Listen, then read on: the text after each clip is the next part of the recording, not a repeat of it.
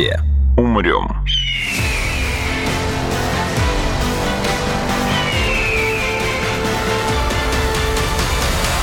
Мы все умрем.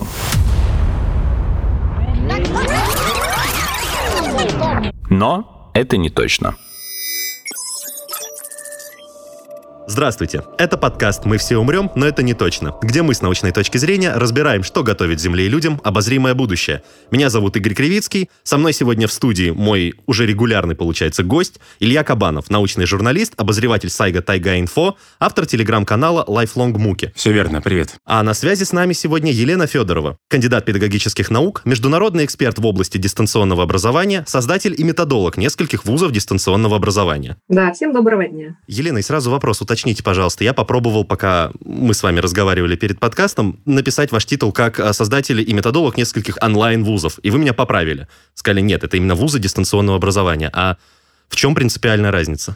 А, дело в том, что онлайн-вуз, если мы рассматриваем именно в контексте технологий, да, то он может существовать э, без офисного.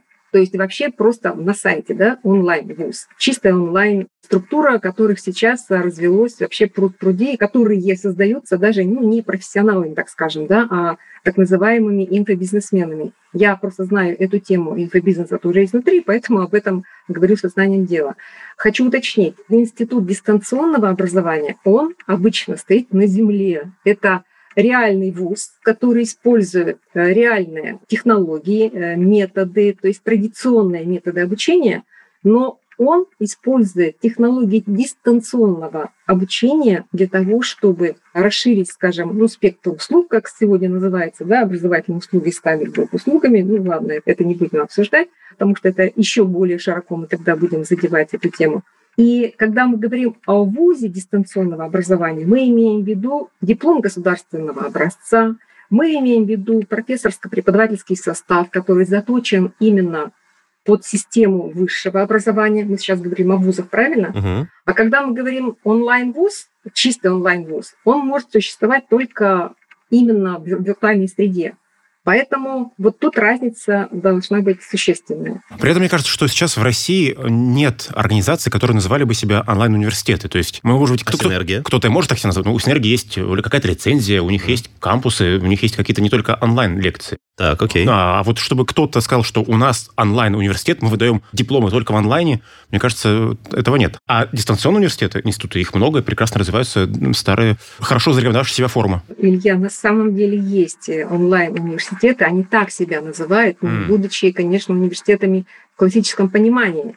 И то, что они называют себя таким образом, это, ну, скажем так, просто вывеска, uh-huh. которая под собой в принципе ничего не имеет. Это просто инфобизнесмен, который сказал, а назовусь-ка я красиво, онлайн-университет. Вы так Всё. красиво маскируете словосочетание инфо-цыган, да? Да, угу. ну, примерно да. Я о чем хочу сказать? Вот сейчас очень много, и дальше вот я вот из предварительного нашего плана обсуждения увидела, что это, наверное, всегда будет так, что вновь приходящее поколение будет пытаться изобрести то, что уже существует на самом деле.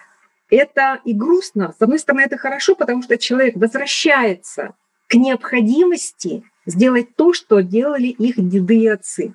С другой стороны, обидно чисто по-человечески и с точки зрения профессиональной, что не используется уже существующий опыт Зачем изобретать велосипед, если это все существует? Елена, а если дистанционное образование давно и хорошо развивается, этим занимается много профессиональных людей, почему тогда школы в прошлом году оказались не готовы к переходу на дистант? Почему да это с таким школы, скрипом продвигалось? Да, отвечу. Дело в том, что вот я в дистанционном обучении с 2000 года. Я такой мастодонт, в 95 году у меня появился первый выход в интернет и первый электронный адрес на e-mail. А в 2000 году я уже плотно начала заниматься именно дистанционными технологиями обучения. И где-то с конца 90-х годов появилось дистанционное обучение как явление, и тогда оно развивалось именно как кейс-технология. То есть э, это могли просто высылаться пакет документов по наземной почте в бумаге человеку, он там что-то делал и так далее. Когда я пришла вот в систему дистанционного обучения с 2001 года, мы сначала создали при университете в Челябинске Центр дистанционного образования, а потом уже в 2004 году институт дистанционного образования, то мы сразу себе поставили задачу делать основательно, таким образом, чтобы не превратить э, в профанацию. А дистанционка превращается в профанацию, как ничего делать. Почему? Потому что всем хотелось заработать денег в конце 90-х, в начале 2000-х. И дистанционка это было так модно, а так хорошо. Мы сейчас заработаем на дистанционке все. И когда дистанционка не подготовлена, она превращается в профанацию, и ничего хорошего из этого не получается. И когда дистанционное образование развивалось, оно все-таки было нацелено на высшее образование. А школьное образование не включалось как-то вот в эту технологию особо, потому что, ну, наверное, в этом целесообразность существует, я об этом тоже сегодня скажу. А для высшего образования это очень актуально использование дистанционных технологий. Например, вот у нас была кафедра ну, я кратко скажу, на технологии швейного производства, да? Допустим. Да, и там, значит, кафедра наша, что она делала? Они делали электронные учебники, и преподаватели, которые очно давали знания своим студентам, они говорили, как легко стало преподавать, когда у нас появился электронный учебник, потому что у нас экономится время, потому что я на экране сразу показываю, как расчерчивается эта выкройка, не трачу время мелом, да, и все линии сразу могу подсветить цветом, и все понятно, и у человека, у студента сразу появляется пространственное понимание, как строится выкройка, как строится, откуда идет линия и так далее. И больше времени остается на объяснение. То есть, получается, технология дистанционного обучения, она очень легко вливается в систему очного обучения в том числе. С другой стороны, вот это дистанционное образование, оно дает возможность обучаться и тем, кто, допустим, сейчас находится в местах лишения свободы. Мы тоже это делали. И ездили в женскую колонию, в мужскую колонию. То есть вот расширение как бы спектра услуг и большая социализация тех людей, которые немножко остались за бортом высшего образования. И в этих условиях как можно сделать так, чтобы оно было качественное? Это должно быть три кита. Обязательно Создание методологии, что она под собой подразумевает, что должны быть четко разработаны основания. Это обязательно методическая база, то есть должны быть разработаны электронные учебники. Обязательно должны быть подготовлены кадры. Поэтому запустили сначала обучение профессорско-преподавательского состава для того, чтобы они умели разрабатывать эти учебники электронные. И третий кит дистанционного образования – это среда, в которой это все происходит, причем с таким дружественным интерфейсом, чтобы было все понятно, каким образом вести занятия, каким образом осуществлять контроль, и чтобы на выходе мы получали квалифицированного, крепкого специалиста. Но, конечно, дистанционное образование не подразумевает, что мы полностью убираем очные встречи, потому что контроль итоговый, он должен быть все равно обязательно э, очным. Современные тенденции в образовании позволяют человеку частично взять вот эту вот функцию на самого себя. То есть то, что в него, возможно, не закладывает действительно сегодня существующая система образования, человек может восполнить сам, поскольку современные тенденции и технологии, на мой взгляд, позволяют ему заниматься самообразованием, причем в том ключе, в котором ему более это интересно. Помимо, сверх, в дополнение – к тому основному пакету знаний, которое должно давать ему образование, будь то там школьное, вузовское, профильное или непрофильное и так далее. Игорь, я тут с вами совершенно согласна, что это сейчас э, информационный ресурс, он позволяет это делать. Но есть большой вопрос. Воспользуется ли этим человек, которому это позволено сделать? Есть ли у него в мозгу ресурс для того, чтобы суметь выбрать? Потому что клиповое мышление формируемое сейчас везде, да, во всех uh-huh. сферах деятельности, а оно не дает сосредоточиться на какой-то конкретной вещи, на каком-то конкретном предмете. И пролистывается 10 секунд. Сейчас даже все же маркетологи говорят, да, если за 7 секунд э, сайт не заинтересовал или какая-то вещь не заинтересовала человека, все, он пролистывает дальше. Здесь то же самое. Если мы не сможем выработать у человека способность думать, то если даже ему позволено выбрать дополнительные какие-то виды деятельности или дополнительные предметы для изучения, он их не будет выбирать, потому что думалка не работает. К сожалению, понимаете? Вот к чтению как бы относитесь?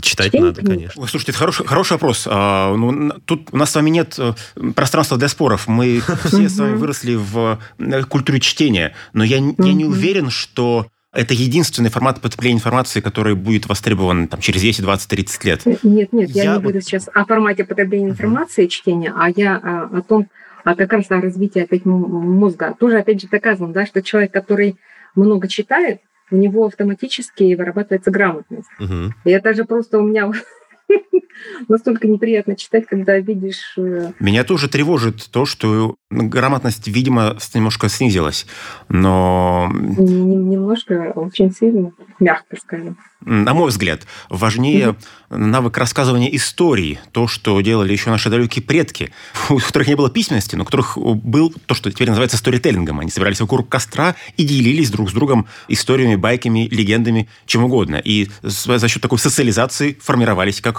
общество. Да. А потом какое-то время а, этот навык перешел в письменную форму. Люди начали mm-hmm. писать, делиться историями с помощью книг, газет, телеграм, чего угодно. Теперь mm-hmm. мы видим формирование какого-то третьего формата, а, что-то визуальное, что-то интерактивное, но... Я бы разделил суть, визуально интерактивный. Суть, суть а, необходимости поделиться информацией, поделиться историей для того, чтобы лучше общаться друг с другом и что-то добиваться, это не изменилось. Это было 10 тысяч лет назад, это было 300 лет назад, и это осталось сегодня. Это будет и через многие годы. И, кстати, если говорить с научной точки зрения, то как раз исследования ученых показывают, что вот эти форматы, чем более формат естественен, чем он ближе к каким-то базовым физиологическим функциям, тем легче эта информация усваивается. Визу аудиовизуальный контент усваивается лучше, чем на самом деле. Быстрее и прочнее, возможно, даже, чем книжный, в то время ну, как конечно, интерактивная да. информация, то есть то, что мы сделали своими руками с помощью там, технологий угу. виртуальной дополненной реальности, например, когда мы что-то выучили, мы это запомним лучше, чем если бы мы это посмотрели или чем если мы это Слушайте, прочитали. А, есть... ска- скажу страшную вещь. Буквы — это такой костыль, который придумали, потому что не было других инструментов передачи информации. Ну, а теперь они есть. Ты имеешь в виду слово «медиум» на самом деле. То есть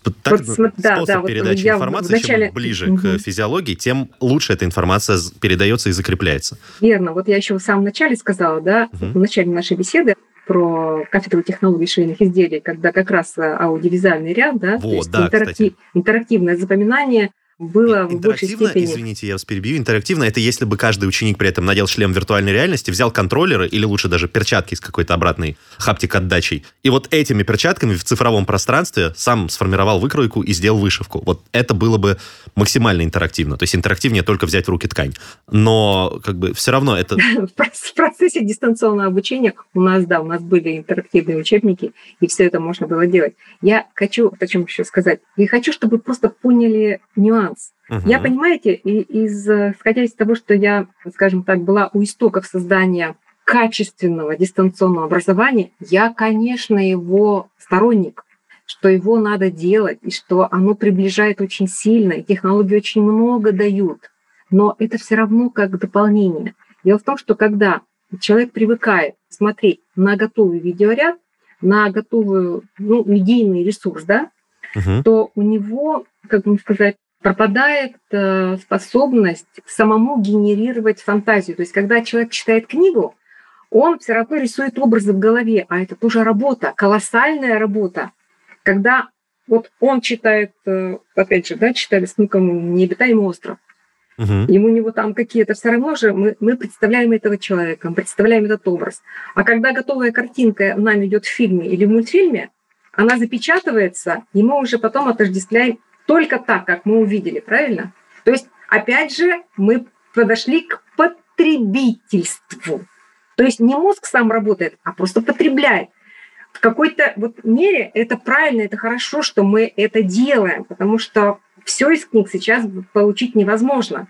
Но культура чтение книг, она не должна угаснуть, иначе мы получим страну идиотов, как сказал Сергей Капица. Это, это безусловно. Тут, тут я думаю, мы с Ильей с вами поспорить да, не можем. Да. Вот это абсолютно а дистанционное правильно. обучение, да, оно все равно будет развиваться. Угу. Вот, и это очень хорошо, это очень здорово. Да даже книги будут развиваться. То есть как бы были, были бумажные книги без картинок, потом бумажные книги с черно-белыми картинками, потом бумажные книги с цветными картинками, потом электронные книги. То есть это все равно да. остается, оно меняется лишь Конечно. формат. Но база да, это, да, она да, никуда не да, девается. Да. Я прав ли?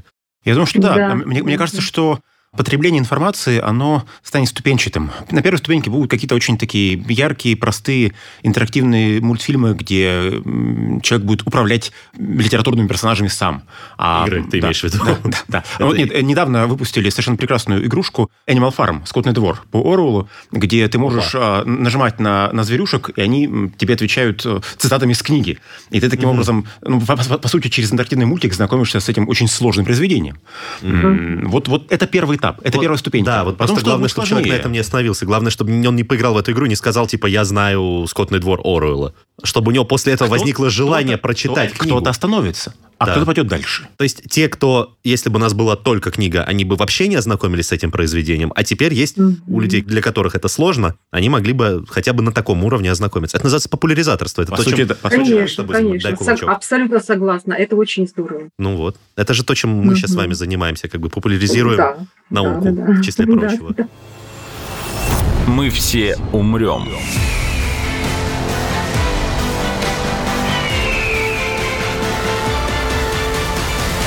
Но это не точно. Раз уж мы заговорили о том, что база какая-то, она все равно ну, необходима, и она более mm-hmm. того остается, она просто качует из формата в формат. Давайте попробуем тогда обсудить, тем более, что мы это уже начали, попробуем обсудить э, возможные форматы вот, потребления информации в будущем. Мы уже поговорили, на самом деле, мы кратко упомянули о том, что... Я не могу прямо вот слышать это потребление информации в будущем. Может быть, Хорошо, все-таки давайте, давайте говорить по... работа информации.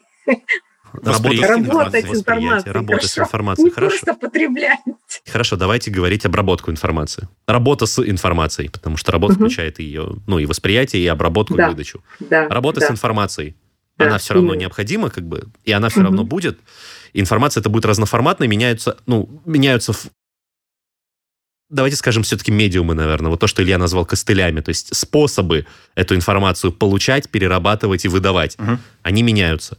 Как мы уже сказали, они усложняются технологически для того, чтобы упрощаться ну, для человека. Да, для восприятия. есть, да, угу. для восприятия и для обработки тоже. То есть, если раньше, например, для того, чтобы сделать видео, нужно было знать, э, как устроен еще фото немножко, и видеоаппарат. Еще, давай, давай сделаем еще шаг назад. Для, еще раньше, даже. для того, чтобы послушать лекцию какого-то очень крутого профессора, тебе нужно было поступить э, в столичный университет. Приехать а теперь... за тысячу верст, Конечно, да, да. На а теперь ты можешь на своем экранчике, сидя где угодно, в любой деревне, если у тебя есть интернет, смотреть, Это, слушать и даже а если тебе надо залезать на березу для этого, да? Совершенно верно. А, это ты говоришь вот о восприятии информации, а я говорил о выдаче информации. То есть, если тебе раньше для того, чтобы сделать какое-то видео, тебе нужно было знать, как устроен э, твой там киноаппарат, тебе надо было знать, как обрабатывать пленку, тебе надо было не только знать, но и уметь это делать, то есть тебе скиллсет прям целый нужен был, а потом и огромная технологическая база вокруг, то сейчас там есть тот же, прости господи, ТикТок с какими-то условными, там уже аудио заготовками и видеофильтрами. То есть твоя задача остается только вот всю свою энергию потратить на креатив на придумывание и потом на изображение того, что ты хочешь выдать. То есть современные медиумы, современные технологии позволяют более быстро и легко информацию как получать, так и выдавать в любом ее виде. Аудио, видео, текстовое, может даже что-то осязательное там, или обонятельное, там есть же и такие experience ы. Неважно. Суть в том, что мы освобождаем ту энергию и те ресурсы тела и мозга, которые раньше бы тратили вот как раз на производственный процесс, освобождаем их чисто под креатив и под э, восприятие. Извините за длинный и сложный монолог, я, по-моему, сам споткнулся о собственной Нет, мысли. Это, это, все, ты, я, ты, я, ты говоришь да, правильные вещи, это... и, по сути, mm-hmm. то, что, то, что ты говоришь, сводится к тому, что в образование пришло разделение труда mm-hmm. и научно-технический прогресс. Да, одним из, э, к сожалению, кажется, последних областей нагнали эти технологии образования, но хорошо, что это случилось. Куда дальше? Каковы перспективы? Сейчас уже активно не то, что говорят, но проводят какие-то эксперименты, пока все еще, к сожалению, эксперименты, но уже успешные, по внедрению в образование таких технологий, как дополненная и виртуальная реальность, например, которые позволяют ученикам, да и учителям с помощью максимально приближенного к реальному опыта проводить какие-то вещи, которые в реальности у них либо заняли бы больше времени, либо, может быть, даже были невозможны. И, кстати, речь идет, ну, не только про школьное и вузовское, то есть не только про формальное образование. Очень больших успехов технологии дополненной виртуальной реальности достигли в обучении и там доп. квалификации, переквалификации, например, спасателей, пожарных, э, врачей, хирургов. То пилотов. Есть пилотов. Сейчас угу. попробовать хотя бы себя в роли там, пилота или хирурга или да, спасателя может да, абсолютно любой да. человек, владея этими а, технологиями. Мне нравятся два примера виртуальной и дополненной реальности в образовании. Я их сам испытывал, и поэтому могу поделиться опытом. Первый э, – это то, что делает российский стартап Mail Science. Они сделали гениальную вещь. Угу. Они превратили набор «Юный химик» в абсолютно интерактивную виртуальную штуку. Раньше я ненавидел химию, потому что она была слишком абстрактная. Потому что это формулы на бумаге, да? Вот да, да, да. Или там тебе, может быть, показывают, как что-то там с чем-то реагирует, но ты не можешь повторить дома, потому что это, блин, опасно. Да. Теперь что делают эти ребята? Они выпускают э, очень такие красивые наборы с э, микроскопом, с какими-то там безопасными реактивами. Ты можешь дома эти опыты проводить, но при этом они в наборе дают тебе очки виртуальной, виртуальной реальности. реальности. Ты их надеваешь, и ты видишь, как молекулы туда-сюда двигаются, летают, и ты на другом уровне воспринимаешь те же Абсолютно. самые химические процессы. Да. Другой пример. Угу. Science Museum в Лондоне. Они несколько лет назад выпустили такой виртуальный фильм о том, что видят и чувствуют космонавты, когда спускаются на Землю с Международной космической станции. Все в детстве мечтали стать космонавтами, но увидеть своими глазами это никто из нас не мог. Теперь мы можем себя почувствовать космонавтами. Кого-то это вдохновит заниматься инженерными профессиями, кого-то это вдохновит пойти в школу пилотов. А кого-то а это вдохновит стать режиссером и снять фильм про космонавта, и сделал будет у нас ну, «Интерстеллар 2». Тут я на самом деле чуть-чуть похвастаюсь в тему, потому что, во-первых, мы, кроме подкастов, выпускаем еще как раз тоже приложение виртуальной дополненной реальности.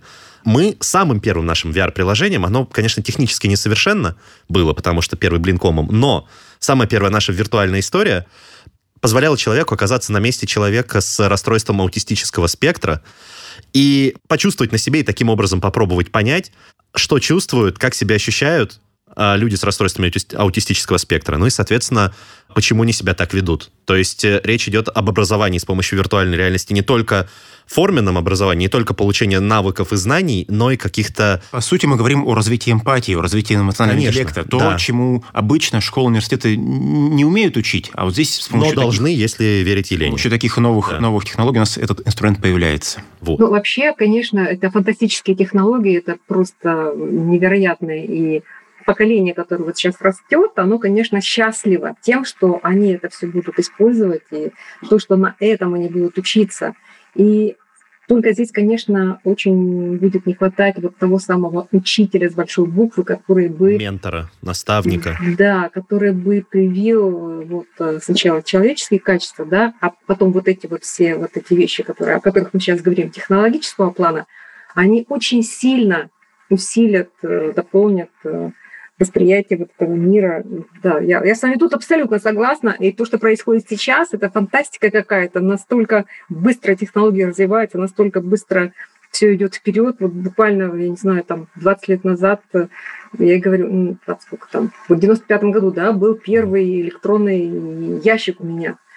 То есть, когда я говорю, что я вышла в первый раз в интернет в 95 году, а все так, особенно моего возраста, из, мне 59 лет, так, на, на секундочку, шарахаются в сторону, потому что очень многие моего возраста даже до сих пор не знают, что такое интернет и так далее. То есть настолько быстро все развелось, даже в 90-х годах не у всех были телефоны дома. Сейчас телефон есть у каждого ребенка. Угу. И то, что мы смотрели только в фантастических фильмах, мы это видим вот и реально сейчас в нашу жизнь пришла, пришла фантастика, и дальше она еще семимильными шагами дальше развивается, и в образование, конечно, входит. И это потрясающе, потрясающе, что в образовании это все идет. Очень важно, что Елена вспомнила про роль учителя. Это действительно а, важно это не потерять. Буквально да. на днях прочитал удивительную историю. Парень написал большую статью о опыте, который его поразил. Он несколько месяцев проходил курс лекций одного профессора. Очень погрузился в этот материал, mm-hmm. сделал задание, конспектировал все. Вот ему очень, очень нравилось, как этот профессор придет. Он решил написать ему личное письмо написал, вот спасибо большое за курс, очень здорово. И в итоге он выяснил, что профессор много лет назад умер. Опа. То есть человек умер, а его образовательный контент, его продукт а, продолжает жить, радовать и образовывать тысячи людей во всем в мире. В этом контексте слово «продукт» звучит как-то приземленно, пошло и обидно. Оно вот на уровне с потреблением. Давай изменим наследие. Давай. Его образовательное наследие. Да, продолжает да. Если, мы говорим, если уж мы говорим «ментор», то у ментора должно быть наследие. И это, конечно, великолепная угу. ценность. Ценность да. того, что эта технология может э, оставить в полной мере не просто на бумаге слова этого человека, а в полной мере, вплоть до того, что восприятие харизмы человека, да, э, эмоции угу. целиком. Мы все умрем.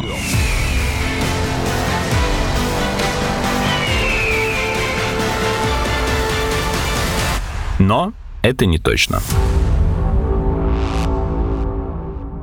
Есть еще другие проекты. Есть проекты, они такие, они немножко выглядят странно и даже немного пугают, но, наверное, это один из вариантов будущего, когда так. люди оцифровывают э, переписки, все что угодно умерших людей, и на этом, основе этого материала, этих данных создают чат-ботов, и ты можешь общаться в чате с человеком, который давно умер. Пока это люди делают для своих знакомых, для родственников, но можно таким образом перевести... Я а, такое в черном зеркале видел. Это, это правда абсолютно реально. О, Господи. У меня есть несколько знакомых, которые создали для своих умерших друзей таких чат-ботов.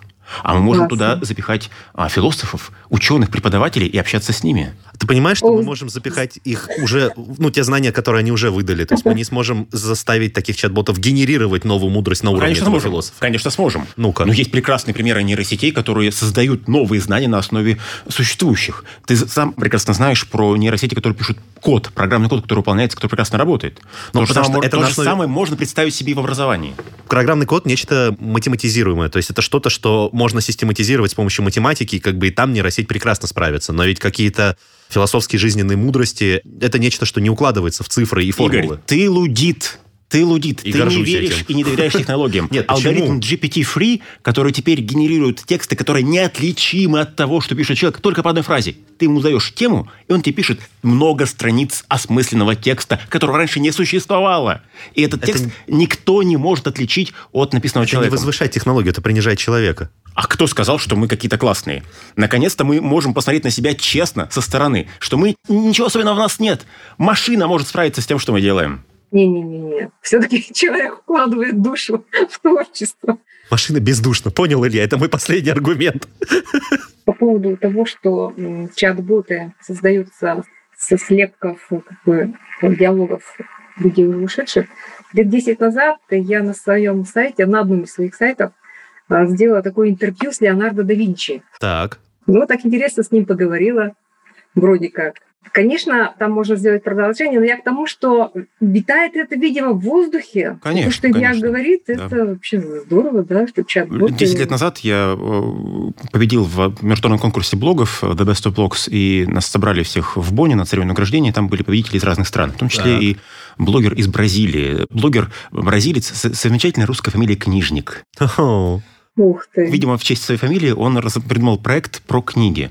Он создавал блоги от лица умерших писателей. И от них писал блоговые заметки, очень простые, о жизни. О, о сам том, или с помощью как раз сам, сам. Это, ага. это, был, это был ручной труд, старый mm. добрый ручной труд. Так. И жюри отметил, что это было, не, это было очень необычно. А тот момент? Да, да, да. А какой это год, если ты не помнишь? 2010 год. Ну, в 2010 году, да, такие проекты, может, еще были в новинку, потому что ну, то есть то, что ты сейчас сказал, это клево, но у меня это не вызвало, ну, вау-эффекта новизны, по крайней мере.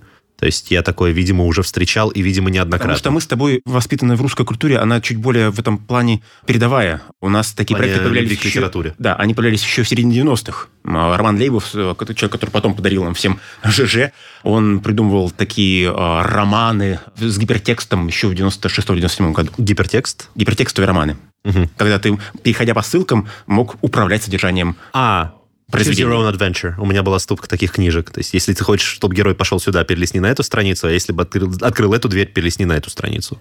И разные концовки, да. Но это, по сути, как бы текстовая игра.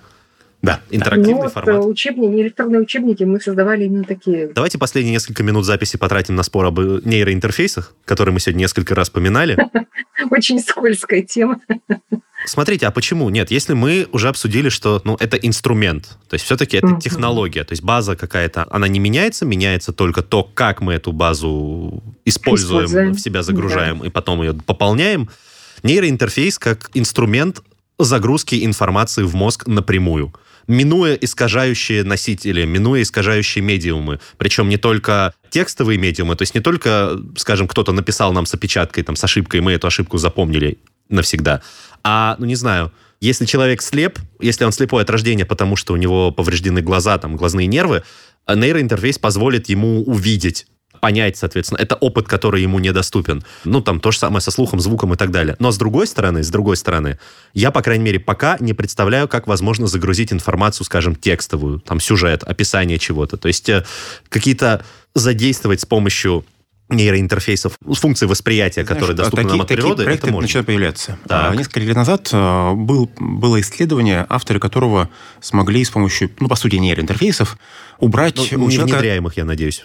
Я не помню. Вот я внедряемых не, пока Не помню нюансов, но суть в том, что они использовали нейротехнологии для того, чтобы избавить человека от травматических воспоминаний. Так. То есть это уже можно делать. Они подавили Но тот мы, участок мозга, где... Да, мы уже можем стирать воспоминания. Следующий этап – это записывать новые воспоминания. Вот я, по-моему, я, я да. не, не видел, не слышал, но я почувствовал, как вы содрогнулись, по-моему, Елена, от слов «стирать воспоминания». Да, это очень интересный момент. Опять же, на первое место будет выходить э, этическая составляющая. Конечно. Вы согласны? Абсолютно. Этическая. Абсолютно. То есть, опять же, вот эта человечность, о которой мы говорили, если она здесь будет именно как превалирующий момент, то тогда, да, наверное, в каких-то моментах это имеет смысл делать, да, нейроинтерфейсы. Ну, допустим, увидел там человек, я не знаю, как погиб на его руках там, Конечно, да, или, да. Там, родители, да. То есть стереть это будет, может быть, благо. А может быть и не благо, мы не знаем, как тут у нас устроена Вселенная, как наша душа устроена. Может быть, это ему опыт послан для того, чтобы он это проиграл в мозгу, вынес какой-то из этого урок и вырос на этом, понимаете? Мы не знаем, мы не знаем, да, когда вот э, если мы скатываемся вот в эту тему нейроинтерфейсов и воздействия на мозг, мы все равно, хотим мы этого или не хотим, мы начинаем выходить на тему существования там, всемирного разума, условно которого называют там Бог, да, то есть вы понимаете, о чем я честно говорю? говоря, я понимаю, о чем вы говорите, но, честно говоря, да. прям не вижу прямой связи между ну, этой тут, темой тут, и тем, скорее про, про, про то, что мы называем душа, да? А вот э, да, есть душа, нет души. Душа, а, да. Что такое сознание? Душа. Это я вопросы, просто... на которые пока, наверное, никто ответить толком не может. кажется, не знаю. Ну, то есть, как бы тот опыт, который человеку передает, ну, просто его повседневная жизнь, он и так воздействует на, ну, то же самое сознание, ту же самую душу, просто, ну, не напрямую влияя на нейроны, как бы. Ну, то есть, если у тебя кто-то умрет на руках, не нужен нейроинтерфейс, там, чтобы эти воспоминания попробовать там задавить или, наоборот, культивировать себе. Ну, то есть, если от, отталкиваться дальше от вашего примера. И, не знаю, тот же учитель в школе тебе может нанести такую моральную травму, которая с тобой пройдет всю жизнь, ты точно так же эту травму можешь получить, там, не знаю, вот неправильного воздействия нейроинтерфейса. То есть, напоминаю, что нейроинтерфейс — это такой же инструмент, как и все остальные технологии, мы сейчас опять сделали шаг от обсуждения инструмента к обсуждению э, некой вот базовой проблемы, стоящей. А ты знаешь, мне кажется, что без этого никуда. Мы должны всегда, да, никуда, обсуждая конечно. технологии, задумываться о последствиях их внедрения. Да, И так же, как атом, да? Э, атомная энергия. Да, атомная энергия, она благо для электростанций, но атомная энергия, она уничтожает в э, бомбе. Ну, конечно, да. Конечно. Ну, вы все знаете... Поэтому в... здесь то же самое. Образование то же самое. Понимаете, в образовании можно поставить во главу угла творчество и э, креатив и получение новых знаний, а можно любовь к вождю. Ну, то есть, что, что а сделать а центром можно, своего а можно образования? угла поставить потребителя. Да, а можно любовь к вождю или потребительство. Ну, то есть, да, я с вами не спорю, но это то, что мы не сможем решить сейчас, потому что это проблема вечная, многопоколенческая, многовековая. Но если да, если отдельно... Я хочу вот, верить в то, что да. вот зря ты обвинил меня все-таки в лудизме, я технологии люблю. Я их, возможно, опасаюсь, но опасаюсь я скорее даже не самих технологий, а их, ну, каких-то неправильного употребления, в том не обязательно злоумышленного. Ну, слушай, для, для этого мы с тобой собираемся здесь и обсуждаем все это для того, чтобы нащупать, как можно использовать технологии разумно, ответственно и без неприятных да. последствий. Угу. Вот, вот. Самое главное, разумно, ответственно и человечно. Да. да. Да.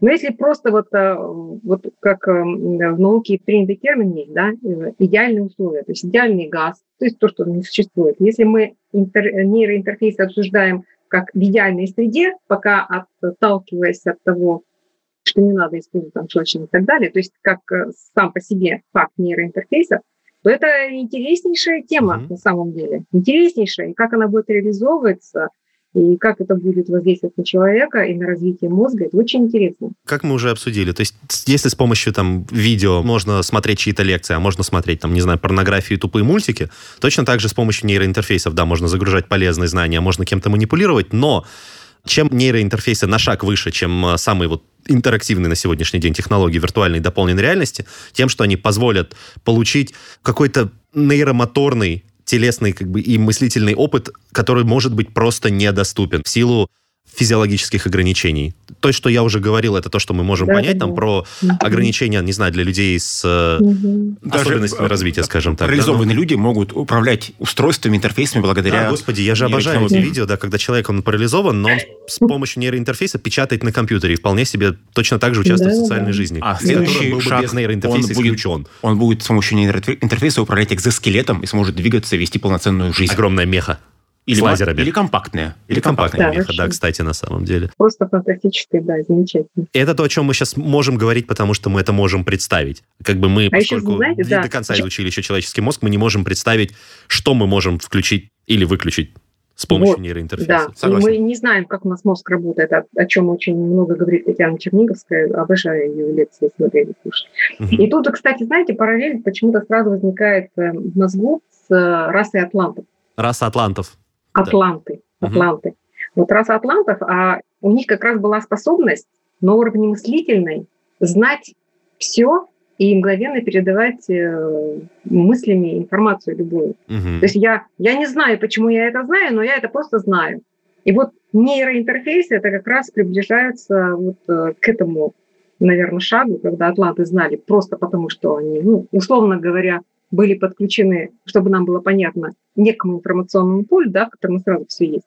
А здесь мы будем вот, нейроинтерфейсом, допустим, uh-huh. подключаться, чтобы такими же возможностями обладать, что здесь и сейчас знаю, вижу сразу обо всем. А я все-таки вижу это скорее как некую информационную сингулярность. Э, это некая абсолютно чистая и при этом общедоступная и сразу всем общеизвестная информация. И тебе не надо будет тратить э, ни времени, ни сил на то, чтобы ее как-то обрабатывать, Игорь, потому что ты Игорь, я вас обожаю, знать. вы великий гуманист. Игорь, я вас обожаю, вы великий гуманист. Но Спасибо. не все так думают, к сожалению. Я же пожила на этом свете в два раза больше, чем вы, поэтому, к сожалению, я должна как-то сразу думать о соломке, которую надо подложить, понимаете? Я понимаю, да, но я как бы, я свою еще задницу на скалы набью, наверное. Но мне, мне вот очень интересно, я испытываю величайшее удовольствие от того, что я с такими молодыми людьми общаюсь сегодня на такие интересные темы, и я испытываю удовольствие от того, что собеседники мои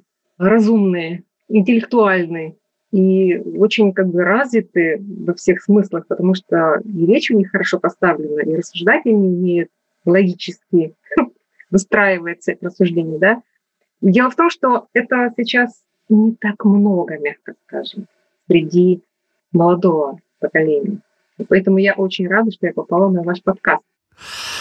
Елена, огромное спасибо за теплые слова. И ну, я надеюсь, что вот как раз формат научно-популярного подкаста он как раз находится на стыке удобства и интересности, получения и обработки, да, не потребления информации – вот, и я надеюсь, что ни одной вам он понравится, сегодняшний разговор. На самом деле мы, конечно, затрон... мы попробовали, по-моему, сунуться в такие, в такие глубины, вот, куда нам нырять без соответствующей подготовки, без соответствующей команды было нельзя. Но мы попробовали. Но не знаю, мне очень понравился сегодняшний разговор. Копнули глубоко, это правда. Копнули глубоко. Да, и широко, да. Даже до души добрались, угу. и даже до религии. Я надеюсь, что, может быть, как-нибудь продолжим, на самом деле. Но, к сожалению, этот конкретный выпуск пора завершать. Илья и Елена, большое вам спасибо за то, что сегодня пришли и приняли участие в записи этого подкаста. Да, и вам спасибо, что пригласили. С удовольствием поучаствую еще. Спасибо. Это был подкаст «Мы все умрем, но это не точно». Подписывайтесь на подкаст на сайте ria.ru, в приложениях Apple Podcasts, CastBox и SoundStream. Ищите нас на Яндекс.Музыке, SoundCloud, ВКонтакте и в других агрегаторах. Комментируйте и делитесь с друзьями.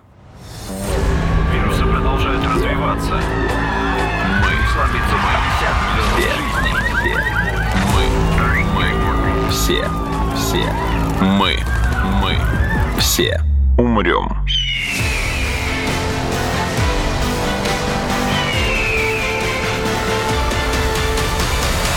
Мы все умрем.